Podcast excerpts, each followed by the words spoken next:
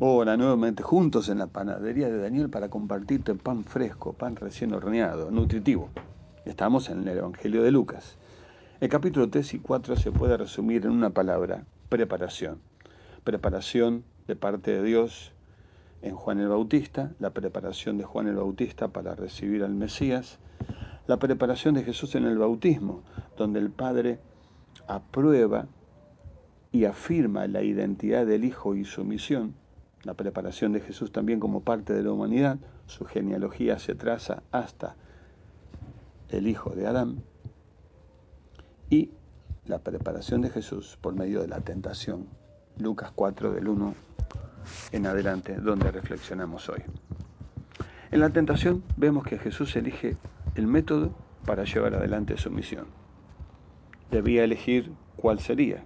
Él rechaza la opción de usar el poder y la gloria humana y diabólica y acepta y abraza el camino del sufrimiento y la cruz en obediencia y sumisión al Padre. La tentación muestra el tipo excepcional de persona y el poder que tenía Jesús a disposición.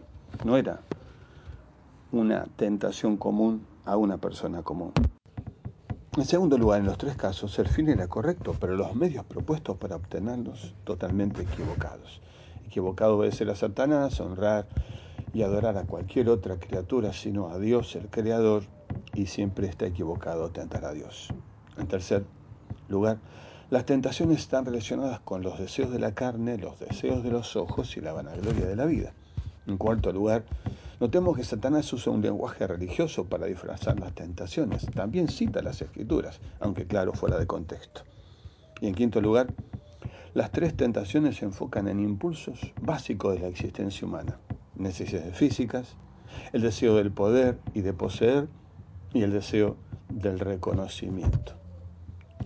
Reflexionemos en cada una de las tentaciones de manera breve.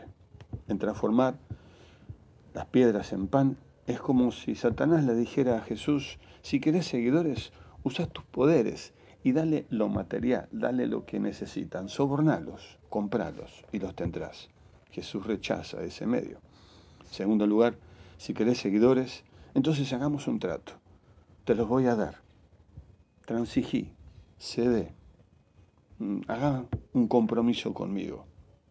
Cuando rechaza Jesús esta opción, se transforma un presunto aliado en un acérrimo adversario. En tercer lugar, Dales espectáculo, dale sensaciones. Usa lo que tenés para conseguir seguidores que, claro, no serán seguidores de largo plazo. Jesús, por supuesto, rechaza esa opción también.